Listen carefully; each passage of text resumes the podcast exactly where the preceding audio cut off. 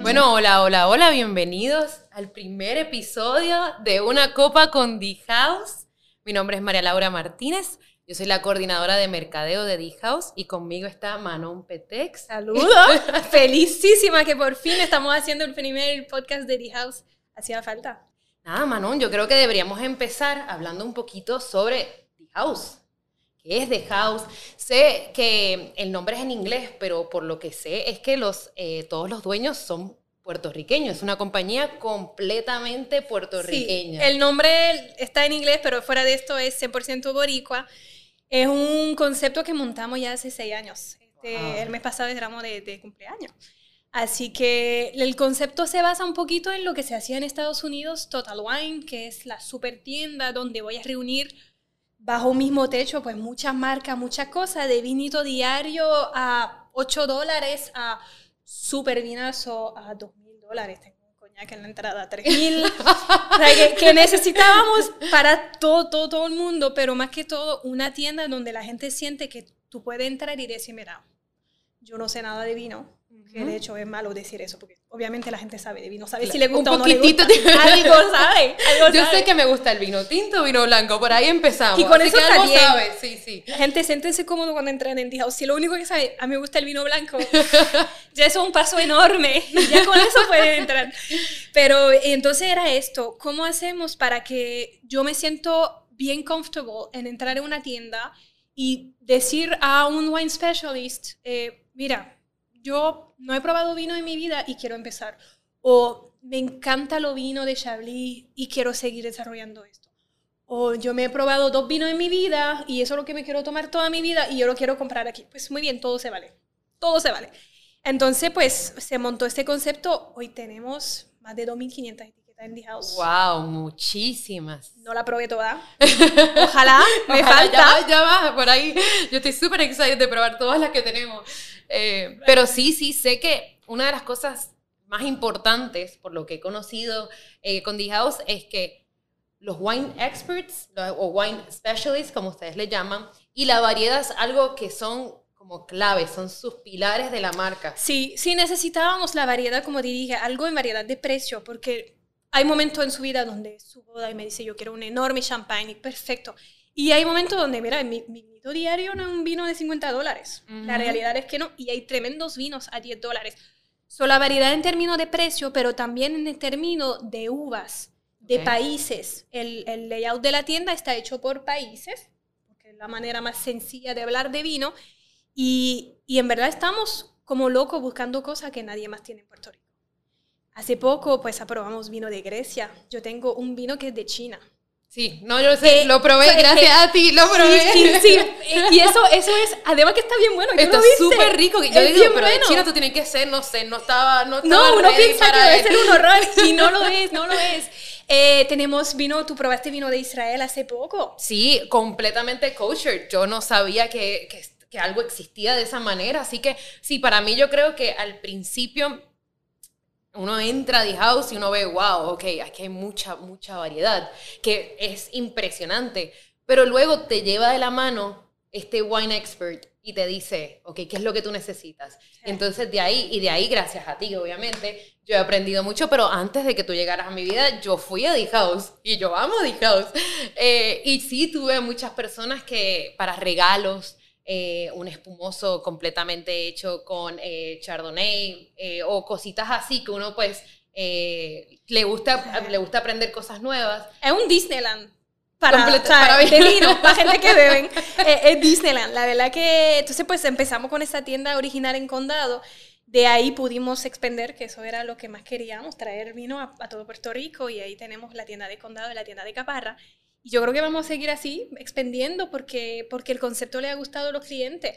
Fuera de la tienda, pues obviamente necesitábamos también un lugar donde yo me voy a sentar y, me, y voy a aprender de vino. Uh -huh. Para eso está The Academy, que ahora tú estás manejando. I know, I'm so excited. porque, porque queríamos eso, también queríamos que pues uno puede aprender consumiendo en la tienda, hablando con wine specialist, pero también el, lo, lo increíble que en Puerto Rico llega mucho bodeguero uno no piensa en una isla chiquita, no un mercado enorme de vino.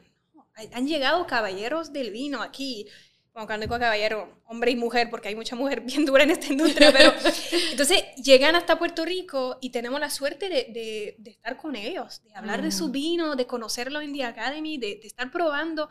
Y eso es una suerte que, que, yo creo que poca gente se dan cuenta. Cuando, cuando llegan americanos a veces a la tienda y dicen, ¿eso existe en Puerto Rico?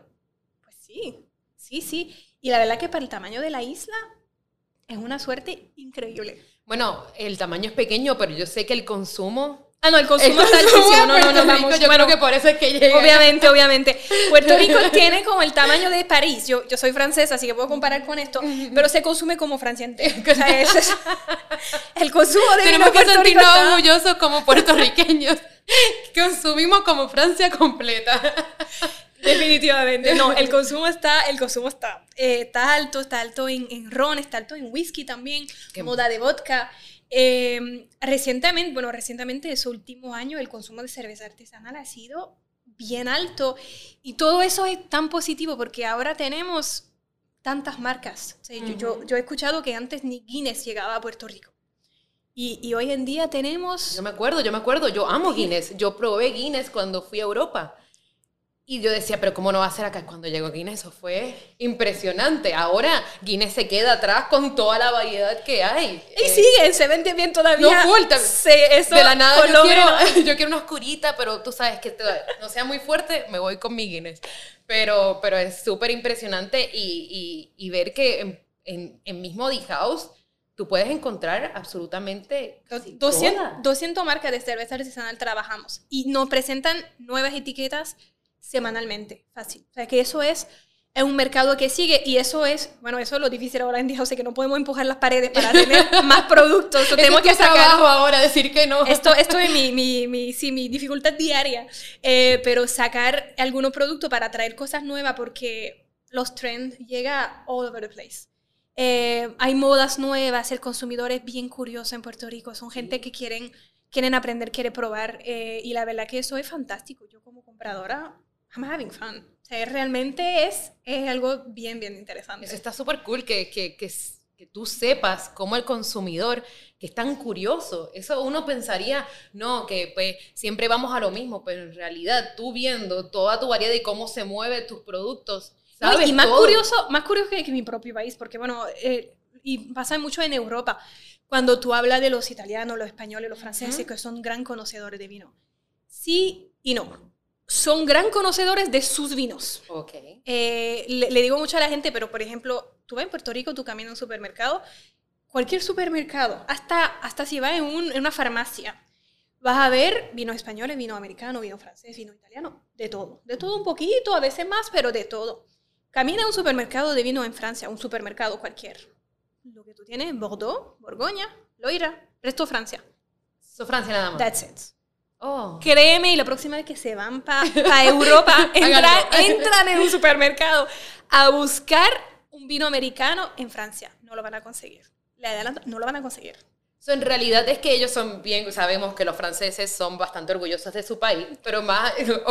Puede que sean demasiado, puede, te llegamos a ese nivel. Pero tampoco les gusta experimentar. Yo creo que esto va a ser para otro podcast, otro, es súper interesante, pero qué bueno. no se aventuran, consumen local. El, francés consume a 97%, me parece, local. Okay. So, el mercado está bien cerrado. De, de, no ser un productor, un país productor de vino, Puerto Rico, pues dame lo que hay. y, déjame descubrir, y déjame probar, y déjame... Y eso es, eso es la suerte que tenemos, honestamente. Yo empecé a probar vino extranjero cuando llegué a Puerto Rico. Porque en mi país no era algo común, para nada.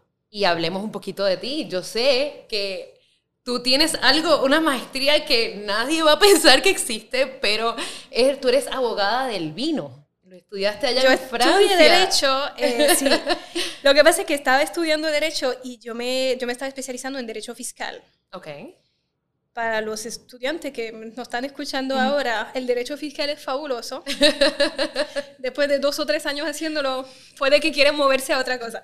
Eh, pero bueno, entonces estudiando derecho fiscal, yo estaba haciendo mi research para seguir en una segunda maestría. Y ahí a la medianoche, viendo qué formaciones hay, yo me doy cuenta que me queda un solo día para applying en Derecho del Vino y lo Espirituoso, que era una formación que estaban dando en la Universidad de Reims en Champagne.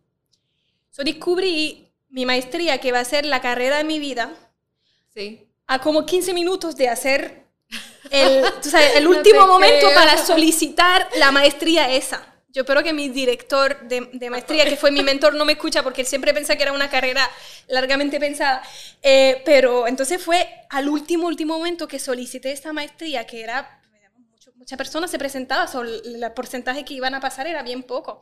Y me llamaron para entrevista y entonces pues logré conseguir uno de los 12 espacios disponibles en un año. Eso te iba a decir, fue mío. Son 12 nada más. 12 un robo completo porque no, estaba preparada, no estaba preparada. Hay veces que las carreras te llaman y Manon a ti te llamó. Eso fue, eso fue una suerte, eh, fue una suerte increíble, pero entonces empecé a estudiar Derecho del Vino. Y por fin el derecho se puso interesante. más que el derecho fiscal. Mucho más. Porque nadie escucha aquí. pero básicamente no, es un nombre que, que suena raro, pero es estudiar eh, todo lo que toca al, vino, a la cerveza. ¿Qué, ¿Qué, yo puedo hacer? ¿Qué está prohibido hacer? ¿Qué, ¿Cómo yo protejo una marca, pero aplicado a eso? ¿Cuál es el derecho laboral aplicable a un viñedo? Son todo, todo lo que gira alrededor de la legislación del vino plus catar mucho, aprender. Por favor. Y, bueno, toda, esa, parte de conocimiento que es más fondo todavía que el derecho. Qué genial, qué genial. No, por eso yo sé que después de ahí llegaste aquí a Puerto Rico eh, y tuviste, pues, yo creo que una casualidad, pero fue una, una suerte enorme de tener el, el, trabajo de trabajar ahora con The House. No, todo, toda, toda mi vida ha sido muchísima suerte. tengo que decir que estoy bien afortunada, pero da la casualidad que mientras estoy haciendo esa maestría, eh, nos mandan a una conferencia en Grecia, en la isla de Santorini. Por eso que le digo, estaba, estaba bien difícil. Después de estudiar un año en Francia, nos mandaron a Santorini para una conferencia de cuatro días, bebiendo vino y hablando de, de leyes. No se mueran de envidia, por favor, ya yo me estoy muriendo de envidia. Pero entonces, pues yo llego en Santorini y están muchos profesionales del vino, jueces, abogados, eh, gente que representan viñedo all over the world y pues mucha gente súper impresionante y y a este momento, pues yo hablaba inglés, pero no tanto, no me sentía tan, tan bien hablando el inglés. Y da la casualidad que ahí está un grupito de argentinos que están todos entre ellos porque ninguno tampoco habla ni francés ni inglés. Los argentinos, no, bueno, mi familia es mendocina para que quede claro, eh, así que muchas veces he hablado, no, los argentinos no, no, no, no el inglés no, no, no la pasan. Pues entonces, ¿qué hago? Pues yo me hago pana del grupito que habla español porque puede ser muy fuerte y dentro de eso conozco a, a otro gran mentor para mí eh, que se llama Jorge Bortabella, que es un abogado que representa varias bodegas en Argentina. Y después de cinco minutos de conversación me dice, mi esposa y yo tenemos un bufete de abogado en Mendoza. ¿Tú quieres hacer una pasantía de varios meses? Ah, nada más. Pues ah, claro. Claro. Como tú contestas eso. Pues vengo y ha sido los cinco meses viviendo en Argentina, teniendo la suerte increíble de conocer esa gente que han sido eh, padres para mí, excelente, excelente gente, y estudiando y conociendo el vino argentino, conociendo la cultura argentina. Y ahí me puse a escribir una tesis de comparación de marketing entre el sistema europeo y el sistema argentino. Uh, eh, Europa tiene mucha restricción.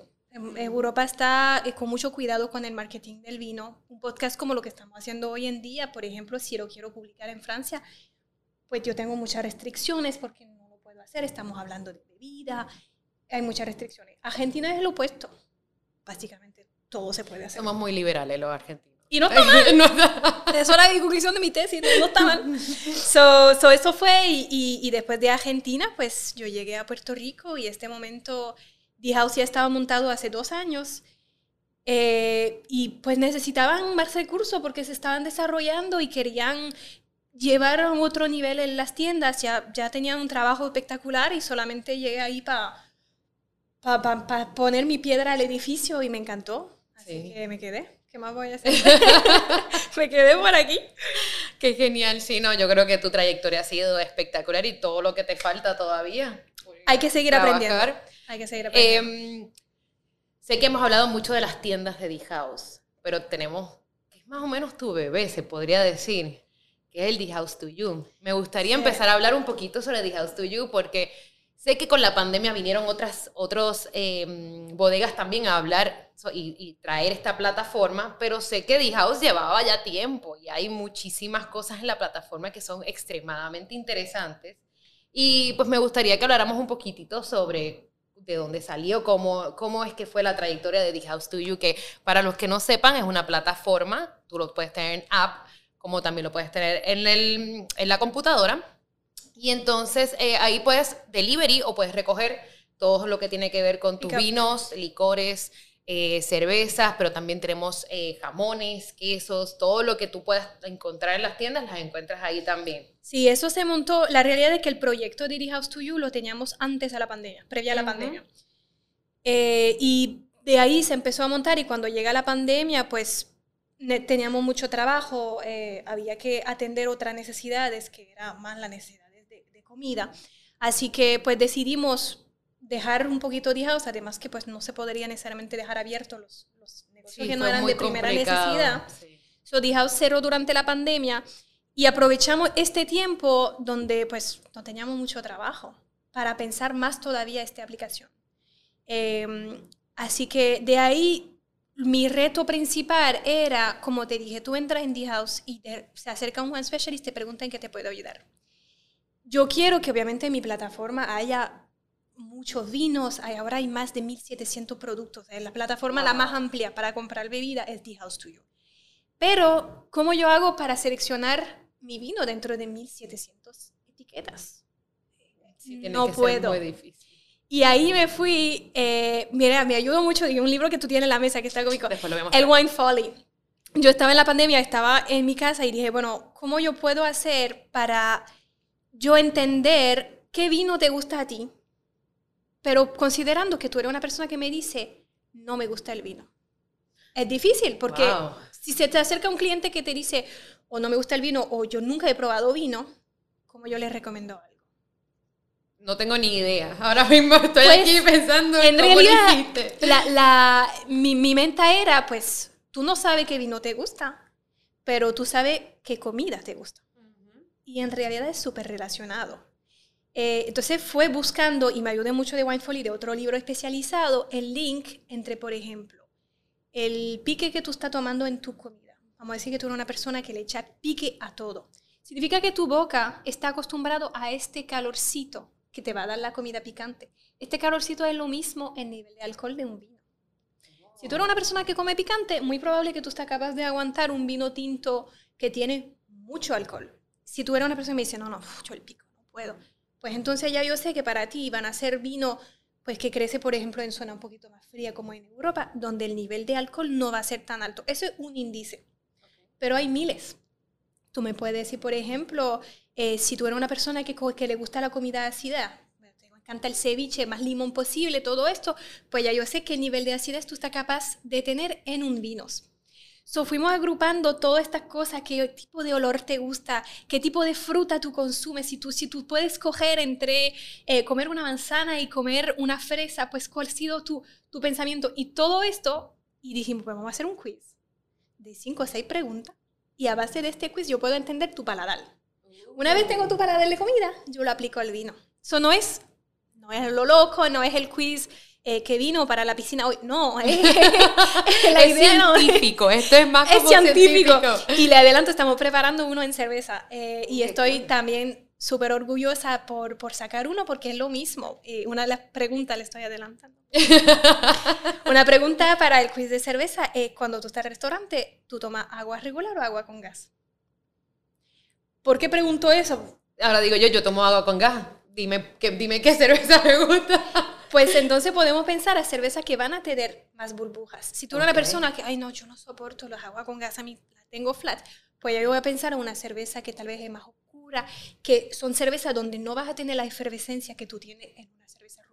Hay otro criterio, obviamente no va a ser sí, el único. me imagino que ese es uno de los... De los pero, pero eso son cosas que tenemos que, que tenemos que entender para poder darte un consejo cuando en realidad tú no sabes qué cerveza escoger o tú no sabes qué vino escoger, pero está bien, porque si podemos hablar comida, podemos hablar vino. Qué cool, súper interesante. Porque es que lo que estoy viendo es que tú estás sacando, porque sé que los vinos tienen acidez, o sea, es cuerpo. So, lo que estás haciendo es agarrando esto, estos elementos que tienen el vino y lo estás poniendo aplicando, en, aplicando en la comida. Si tú me dices me gusta comer eso, pues ya yo sé que te gusta tomar eso. Otro índice que estaba bastante interesante es eh, pues los taninos. Tú sabes que los, los vinos eh, llevan más o menos taninos. Si, si usted está bebiendo un pinot Noir, etcétera. Por ejemplo, pues es un vino que tiene pocos taninos, a la diferencia de alguna uva donde van a tener en la copa un vino bien oscuro que va a llevar mucho más nivel de tanino. El tanino cuando lo tiene en la boca te da una sensación de agarre un poquito de esta Sí, lo sentís, para que, para que, lo sentís mucho en, en la boca frontal, como que Exacto, esa, esa... En, la, en las esta sensación de tanino la tiene acá. Pues, ¿cómo yo encuentro algo similar a esta sensación de tanino? El café es una buena contestación. La sensación de un café fuerte, un expreso que se va a tomar ahí negro, es esta misma sensación que lo que está creando con los taninos. So, si tú estás capaz de aguantar un ristretto italiano muy fuerte, pues de la misma forma, un vino que tiene mucho tanino no te va a chocar. Uh -huh. so, son cosas, son índices que hace que podemos determinar cuál es el vino perfecto para ti. Me encanta. Y para que sepan, van a The House to You en la plataforma o en la web y van a tener, ¿cómo es que se llama? ¿Cómo es el...? The Wine Matchmaker. The Wine Matchmaker. Estamos orgullosos con el nombre, porque eso es, es, es matching, eh, eso, es realmente entre, entre tú y tu vino, tu vino Forever Wine. Ajá, Forever Wine. Ah, pues ya saben, ahí para ustedes saber cuál es, pues van a The Wine Matchmaker y van a tener ahí la explicación ahí puntual de cuáles son sus vinos. Eh, me gustaría hablar un poquito eh, sobre, yo creo que nos adelantamos y eso es lo que nos pasa mucho a Manon y a mí, que seguimos hablando y después nos vamos. Pero yo quiero hablar un poquito de por qué, por qué el, empezamos este podcast. Eh, yo creo que es muy parecido de la explicación que ya hemos tenido con The House, sí. pero entre las dos vimos esta oportunidad de, de, que, como dice muchas veces Manon, dice que el vino no es para el bougie, o sea, no es nada así muy elegante, es para todos. Así que nosotros queríamos como explicarles y, que, y, traer esta introducción. Yo estoy empezando ahora en lo que tiene que ver con este mundo del vino. Manon ha sido como mi... Eh, eh, maestra, profesora, eh, mi mentora, así que yo quería también que todos ustedes sintieran lo mismo y les queremos enseñar. Esa es nuestra... Enseñar y, y, y desacralizar. Honestamente, hay que desacralizar el mundo del vino. Eh, uno, tantas, tantas veces yo estoy en una, en una cata con una persona al lado mío y tú, tú, que no se atreve a decir, que no se atreve a hablar de vino. Eh, yo creo que la idea del podcast era pasar este mensaje. El vino es para todo el mundo. Uh -huh. eh, y no debemos sentirnos eh, malo de hablar de vino. Sí, o menos no que, conozco. como que muchas veces, eh, a mí me pasaba al principio, yo acompaño ahora a Manon, ya yo, yo no soy ya tan tímida, pero al principio era, Manon, esto, yo, yo, oler esto está bien, que tú sí, sí, que está bien, tú sabes, si tú lo hueles es por algo, te, te sí. tienes una experiencia que no, otras personas no la están teniendo, pero es eso mismo, porque uno hay, hay que hablar claro. Eh, uno habla del mundo del vino y uno ve todos estos sommeliers y todos, casi todos son hombres, primero de todo. Eh, y luego como que se siente que todo tiene como un tipo de, de, de too much, eh, demasiada importancia. Y entonces... Le damos mucha importancia. Eh, le damos mucha importancia a un producto de consumo, antes que todos. El vino es para el placer de consumirlo. Eh, nadie se complica la cabeza cuando hablamos de queso o de ensalada. Pero el vino, por una razón X o Y, siempre se imaginamos que para un élite de la sociedad eh, es para todo el mundo. El, el olor que tú vas a captar en un vino es propio a tu nariz. La nariz humana está capaz de detectar miles de olores diferentes depende de dónde tú creciste, que te gusta tomar, que no te gusta. Así que si tú encuentras algo que yo no encuentro, pues muy bien. Pues chévere. Espectacular. ¿Cómo se vale? Sí, sí. Vamos a hablar sobre vino, vamos a hablar sobre, sobre las cosas que se pueden consumir, vamos a hablar sobre todos esos productos que no conocen y, y ya, y que no sea algo complicado. En Puerto Rico uno se puede educar sobre el mundo del vino. Existe información, existen tremendos libros accesibles, pero ¿cuál es la mejor manera de aprender? Pues escuchar un podcast entre su trabajo y la casa. Y, Así mismo. Y, y, solamente estar ahí aprovechando y escuchando a dos personas charlando de esto. Ya yo sé que para el próximo va a ser tres personas. Sí, por eso, la idea de esto y vamos a traer expertos, vamos a hablar de películas, de, de, la idea es que sea algo bastante interesante, tampoco es que va a ser algo eh, así muy formal. Ya no. se han dado cuenta de que no, no es muy no, formal. formal no es. ¿Y por qué? Porque yo creo que realmente el vino no, no debe ser tan, no debe ser tan formal. Claro. Y nada, cualquier cosita, cualquier duda que tengan, Nos pueden seguir en The House PR en Facebook o The House PR en Instagram. No, y si tienen temática, que también, están locos por escuchar, si quieren absolutamente saber sobre los vinos que se producen en, el, en la costa de Israel, no, estoy calificada ahora mismo para darle a alguien que un podcast de 25 minutos, pero le consigo a alguien que, que, puede, que puede estar con nosotros para hablarlo. Así que cualquier temática que tenga, pues, ¿verdad? Que nos manden, que nos manden ideas. Estamos súper excited de, de, empezar esto, esta trayectoria y que ustedes estén con nosotros. Así que muchas gracias por escucharnos. Muchas gracias, Manon, por estar aquí. Vamos a estar aquí todo el tiempo, pero muchísimas gracias. todo el tiempo. no, gracias por escucharnos. Si llegaron hasta aquí, eh, primer podcast de Una Copa con The House y ojalá el primero de una grande línea de podcast. Espectacular. Thank you. Pues muchas gracias. Chao. Chao.